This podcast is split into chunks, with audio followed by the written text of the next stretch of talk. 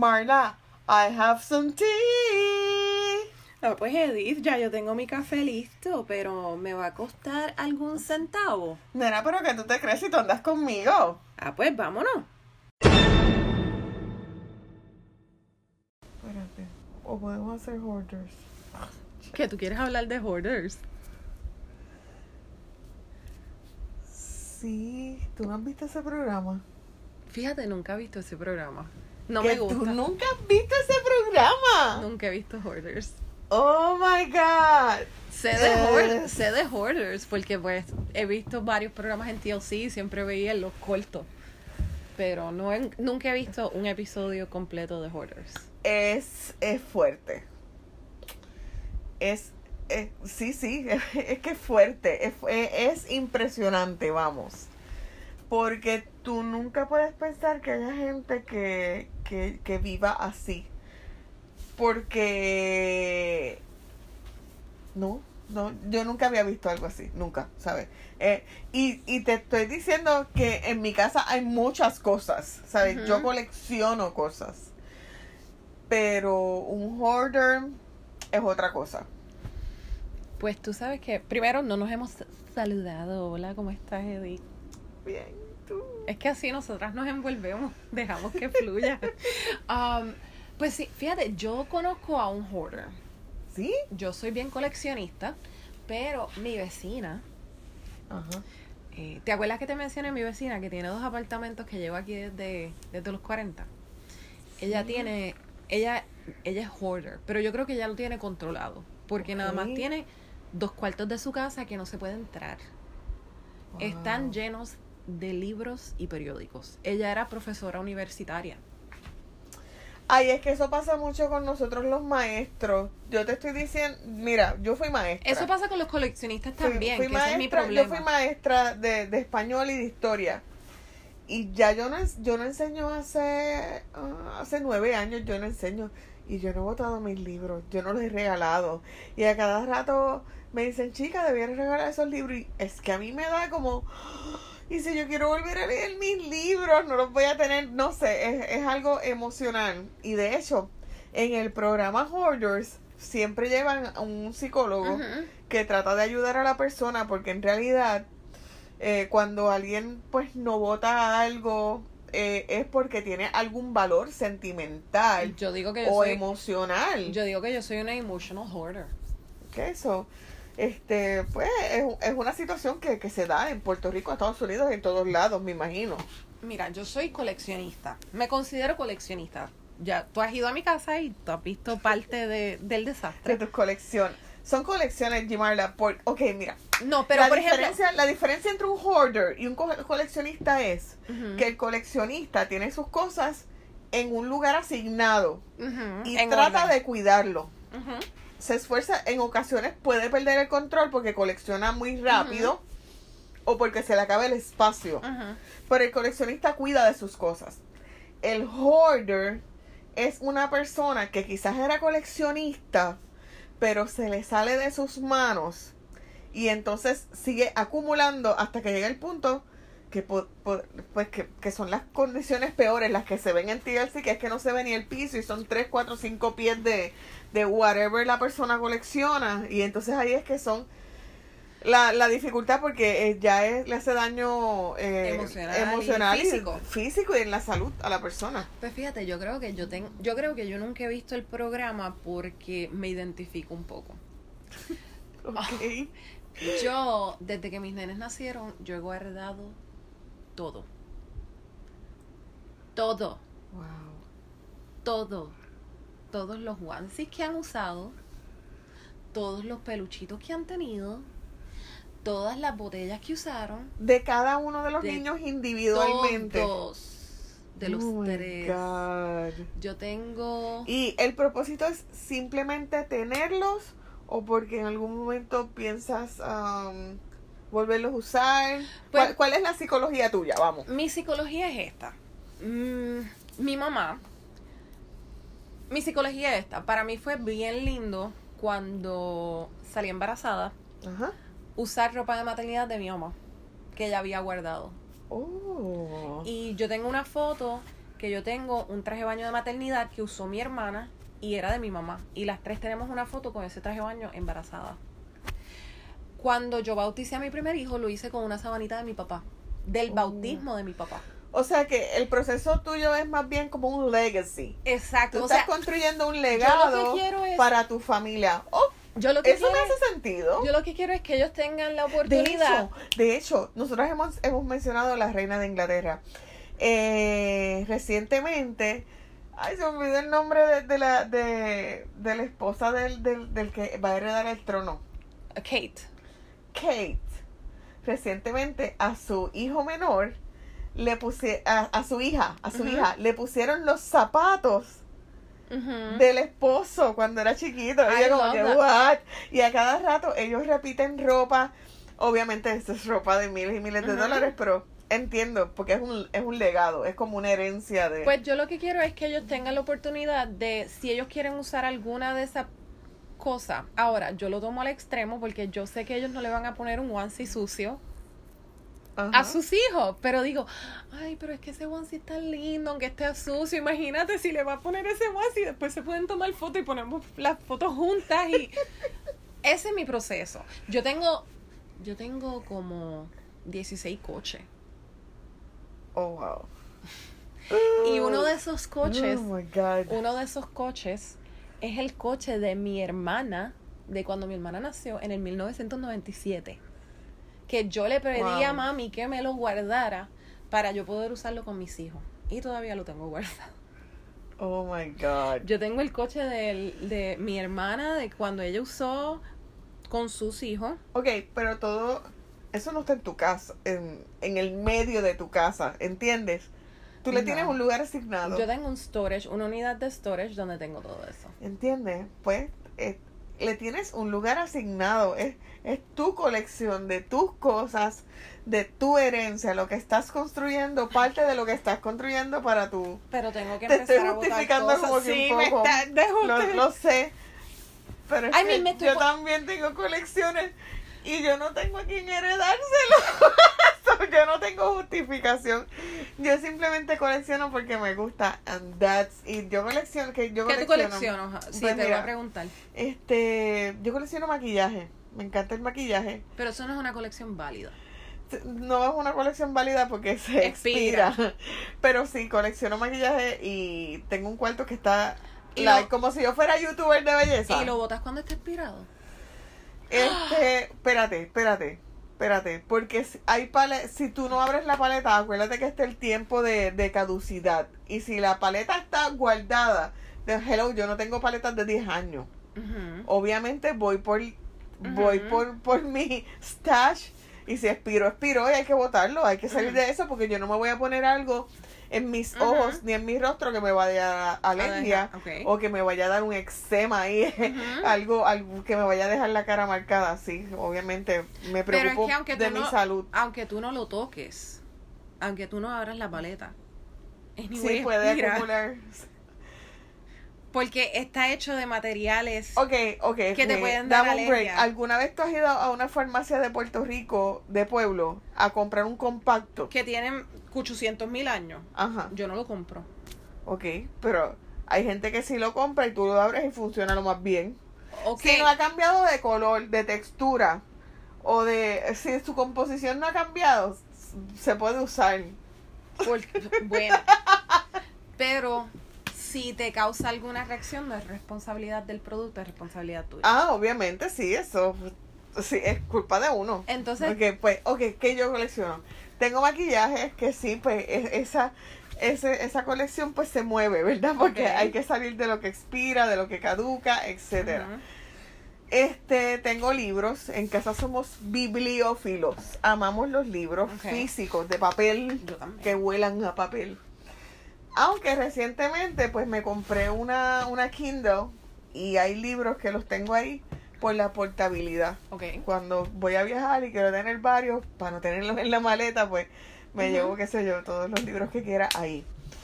Eh, me gustan estas figuritas, los blind boxes, que son de niños, abrir un paquete ciego Y he tenido, Antes- de eso he antes de que varias transiciones. Antes de que empezáramos a grabar, yo le dije a Edith que ella era como una niña.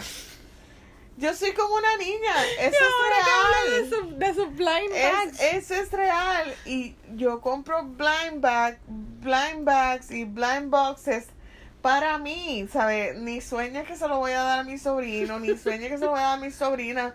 Son míos, son mis figuritas. Ok. Y yo las abro y yo las miro y las pongo en mi escritorio y las mantengo organizadas. Tengo unas que amo que están ahí conmigo y. Tengo una Wonder Woman que es así chiquitita, que ella está ahí al lado de mi monitor todo el tiempo y ella me mira y yo la miro. A mí me, Ok, me- me encantan me- este, las figuritas chiquitas. Eso me, me, me vuelve loca, de verdad. Ok. Me gustan mucho lo- lo- los peluches chiquititos. No tiene que, y fíjate, no tiene que ser así como que, ay, quiero hacer esta colección completa. Como que no me obsesiono Pues, eso en conseguir la colección completa. Tú quieres lo no, que te gusta yo no, ajá, yo no entro en ese estado de desesperación de querer hacerlo. Aunque, cuando era pequeña, eh, ¿tú te acuerdas del libro de estampitas de menudo? Ujú. Ese libro de estampitas, Tom Macan era quien vendía las estampitas y mi papá era gerente. Ok.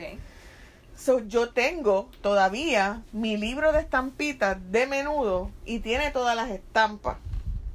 Y en esa misma generación vendían también uno que era de geografía y ciencia. Yo todavía tengo ese libro de estampitas Pues, y está. Te iba a preguntar, interesante que mencionaste eso de no tener las colecciones completas, pues te iba a mencionar que tú consideras que, que es un coleccionista. Porque, por ejemplo, yo soy el tipo de persona que no me gusta tener. Por ejemplo, yo colecciono los Tsums, Ajá. que ya los dejé de coleccionar, by the way, porque pues yo tengo diferentes problemas psicológicos y cuando ya la gente tiene muchas cosas, me dejan de gustar. Um, Ella odia que la gente empiece a coleccionar lo mismo que ella está coleccionando o que la gente empiece a usar lo mismo que ella está usando. A ella le gusta ser Original, unique, ori- yes. unique. No, o sea, me gusta que influenciar a la gente. Ella es de la que llega a una fiesta y si hay otra con la misma ropa se traumatiza. No me traumatizo, pero me voy de la fiesta. Eso es un trauma. Mayla, ¿cómo tú vas a perder una fiesta? No, no, tú sabes, pues yo coleccionaba los Tsums y por ejemplo, si salía el de el de, por ejemplo, Eh, Las ediciones especiales. no, no, no, no, no las ediciones especiales. Si salía, por ejemplo, el Tsum Tsum, van a salir los Tsum Tsum de Moana. Ajá. Cuando salieron los Tsum Tsum de Moana, yo nada más quería la tortuga, porque yo no había visto la, la película. Ajá. Y yo dije, diantre, en verdad los Tsum Tsum valen 6 dólares cada Tsum Tsum. Ajá. Y yo dije, no me gusta el Tsum Tsum de Maui. No me gusta cómo se ve el Tsum Tsum de Maui ni el de, ni el de Púa. Pero terminé comprando la colección completa. Porque en mi cabeza no podía entender tener un Tsum Tsum Incompleto, sí. Solitario. de... O sea, no, el Está sin necesita su su familia. familia. Igual me pasó con la de Big Hero 6, con la de Snow White, que no son películas que como yo me... Que no te apasionan. No me encantan, Te gustan, pero no las amas. Pero no podía comprar un Tsum Tsum nada más, tenía que comprarlos todos. Oh. Y así, No, yo- así le pasa a mi esposo. Yo, yo era así.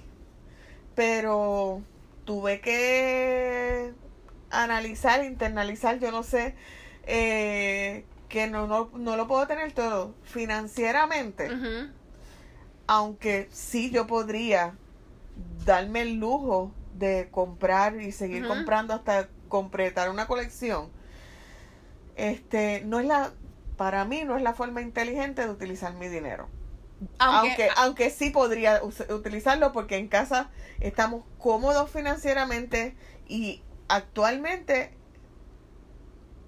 y no es por decir es que va a sonar fuerte, en casa sobre el dinero ahora mismo, ¿entiendes? Este, estamos cómodos y, y nos podemos dar ciertas, ciertos placeres, ciertos lujos y, y pues yo lo podría hacer, pero no lo hago porque hay otras formas de, de usar el dinero y qué sé yo, pienso que puedo ahorrar, que puedo invertir, que... pero tú no crees que puedes, por ejemplo, porque yo con los Tsums, Ajá. yo no pienso tener los Tsums toda la vida. Ok, Yo pienso en algún momento vender la colección. ok. Bueno, ahora mismo está un poco incompleta porque se la he, he dado, le di varios a mi hermana. Obsequiaste, ok. No, no regalado, se los di a mi hermana. Se los prestaste. Porque mi hermana colecciona Zoom Zooms. Ok. So le di varios de los que a ella le gustan para que ella compartiera su.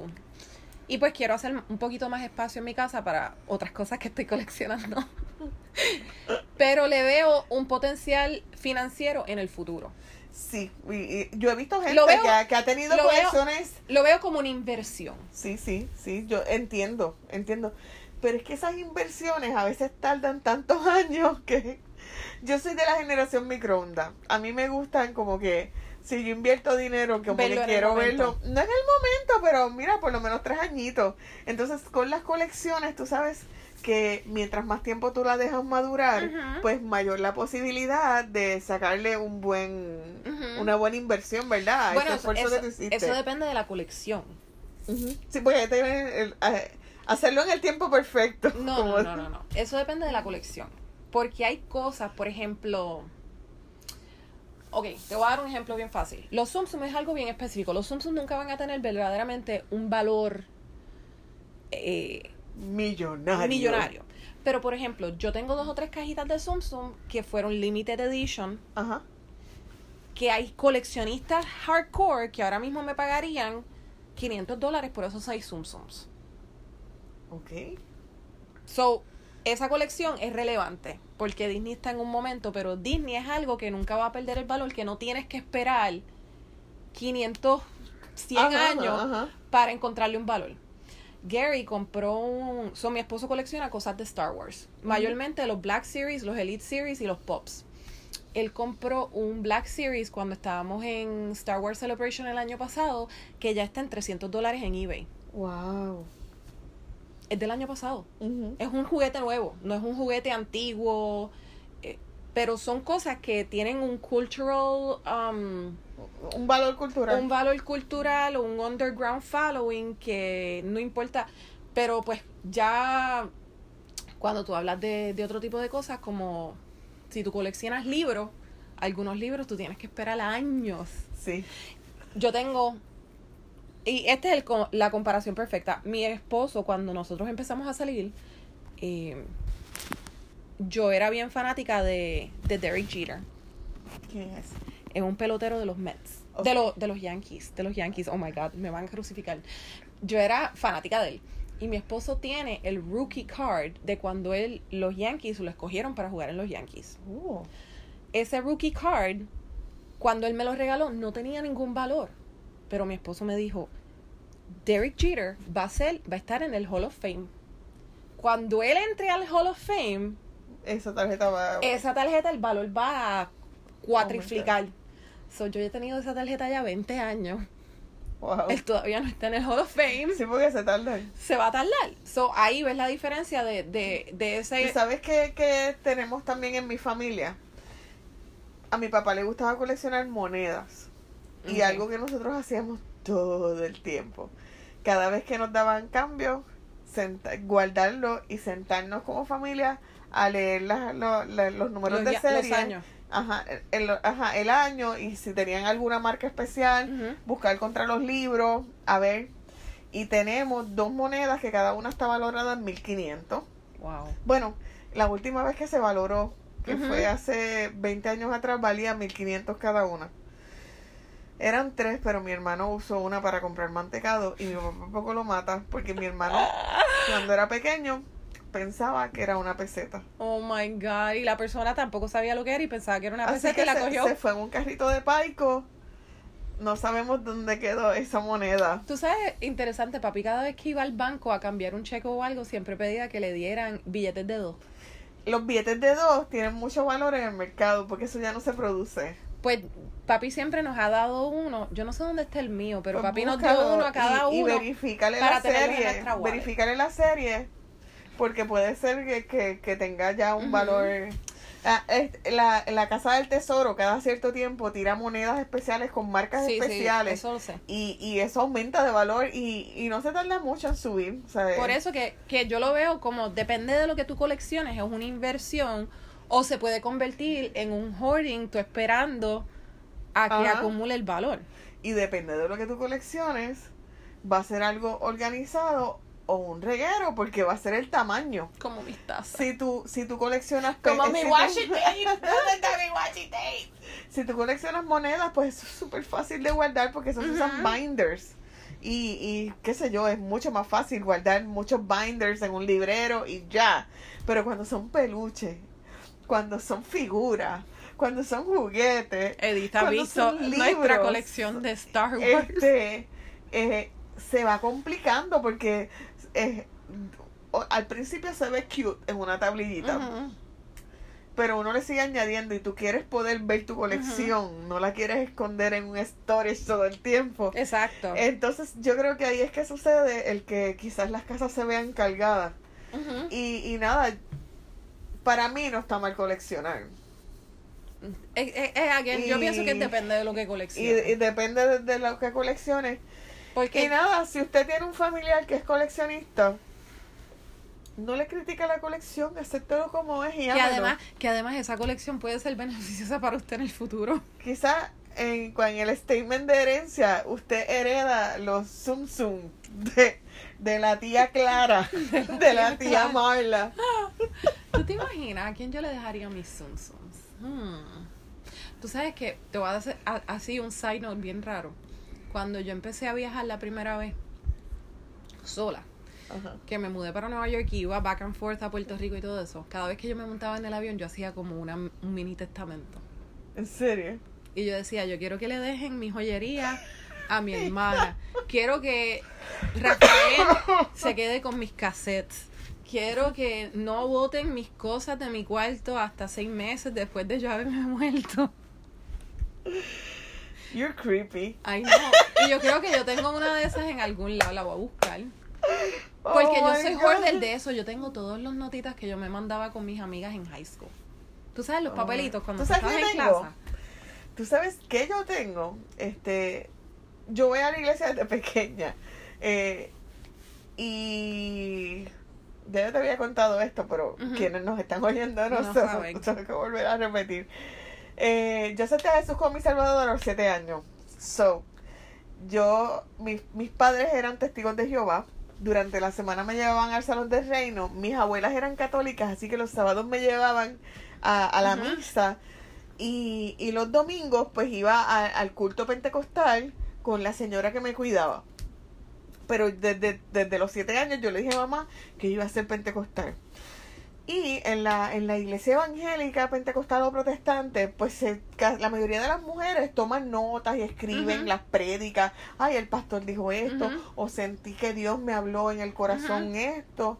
Y yo tom- desde, desde adolescente, yo tomaba notas de, lo, de, lo, de las palabras que Dios me daba, de lo que yo sentía que Dios me estaba hablando en mi corazón. Y yo tengo libretas y libretas y libretas de las palabras que yo he escuchado, de esa de un pastor o que sentí en mi corazón. Y tengo Biblias, porque yo también tomaba nota en la Biblia o dibujaba en la Biblia. Así que el Bible Journaling no es algo moderno. es- yo lo hacía desde mi adolescencia, eso es antiquísimo. So, yo tengo muchas Biblias que están decoradas, o, eh, decoradas o, o marcadas con fechas y comentarios. Y tengo journals y libretas de que yo usaba en la iglesia desde que yo era adolescente, que están guardadas en un bin. Y a veces, a veces, a veces yo orando digo, ay Dios, tú me, tú me hablaste de esto. O, o le estoy dando gracias por algo y me da curiosidad. Ay, ¿cuándo fue que me lo dijo? Y voy y busco en las libretas. Wow, mira, sí, este día fue que lo escuché por primera vez. Pues tú eh, sabes que, Bueno, tú sabes el programa The Handmaid's Tale. sí, Ok, ese es mi libro favorito de la universidad. ¿en serio? Yo leí ese libro tres veces en la universidad. Y yo tengo ese libro con paper clips, notas, highlights, opiniones en todo el libro. Y yo no he visto la serie porque quiero encontrar ese libro para leerlo antes de ver la serie. Oh. Para, re- para ver cuáles eran mis pensamientos Oh. que yo anoté. A, mí, a mí me ha pasado tantas veces que leo un libro y me lo disfruto y después veo la película o la serie y me, y me como que me descubro que lo hicieron mal. Que, que- Por eso es que tengo miedo de verla, porque mucha de la gente que le ha gustado la serie nunca habían leído el libro. Sí, yo nunca había leído el libro. Sabía que existía el libro, pero nunca lo leí. Y yo le, he leído el libro tres veces y me da miedo ver la serie porque el libro es aterrorador. pero quiero encontrar ese libro porque lo tengo igual que tú, tú, tú, todo marcado, con puntos, con highlights. Sí, porque hay, hay libros que como que, marcan, la vida de sí, uno. Que te marcan. Yo nunca había leído un libro, yo creo que ese fue uno de los primeros libros que yo leí más de una vez. Y a mí me gusta leer, he leído muchos libros. El primer libro que yo me leí se llamaba Dorita, la niña que nadie amaba. Mi primer libro fue Rosario Ferré, La casa en la laguna. ¿Qué? Pues ese libro yo leí, lo leí a los 12, lo leí a los 12 años. A los 12 años y se trataba de una niña que era que estaba siendo eh, maltratada eh, sexualmente Uy, y qué fuerte. a los 12 y como años ella eso? sí pero fue la cuenta es un, un testimonio real de cómo ella sobrepasó, sobre, sobrevivió a todo eso y cómo este Dios le sanó todas sus heridas de, de haber vivido esa experiencia y cómo ella podía vivir feliz a pesar de haber vivido todo eso. Y, y eso en mi adolescencia me marcó. Por eso, porque eso es un tema fuerte para los 12. Sí, pero no, en, en mi adolescencia a mí me marcó y cada vez que yo pasaba, porque tú sabes que la adolescencia es una crisis, cada vez que a mí me pasaba algo, yo decía, si Dorita sobrevivió a aquello, yo, puedo sobrevivir. Oh my God. Era así, era como... ¿Tienes el libro todavía? ¿Lo guardaste? Lo tengo y está marcado y tiene todas las partes que me gustaban. ¿Ves? Para mí ese es el beneficio de ser media hoarder. Que Así que... Que, que no sé. ¿Qué sé yo? Seremos hoarders el resto de mi vida. No somos hoarders, somos coleccionistas porque nuestras cosas están acomodadas y no tienen polvo. Ok, ok. Soy coleccionista. Aunque algunas de mis cosas sí tienen polvo porque no me da el tiempo para limpiarlas. Mira, vámonos, que hay cosas que hacer en la casa. Ok, pues nos vemos. Bye. Hasta la semana que viene. Bye. Ah, ya se acabó. Sí, nena, pero la semana que viene hay otro.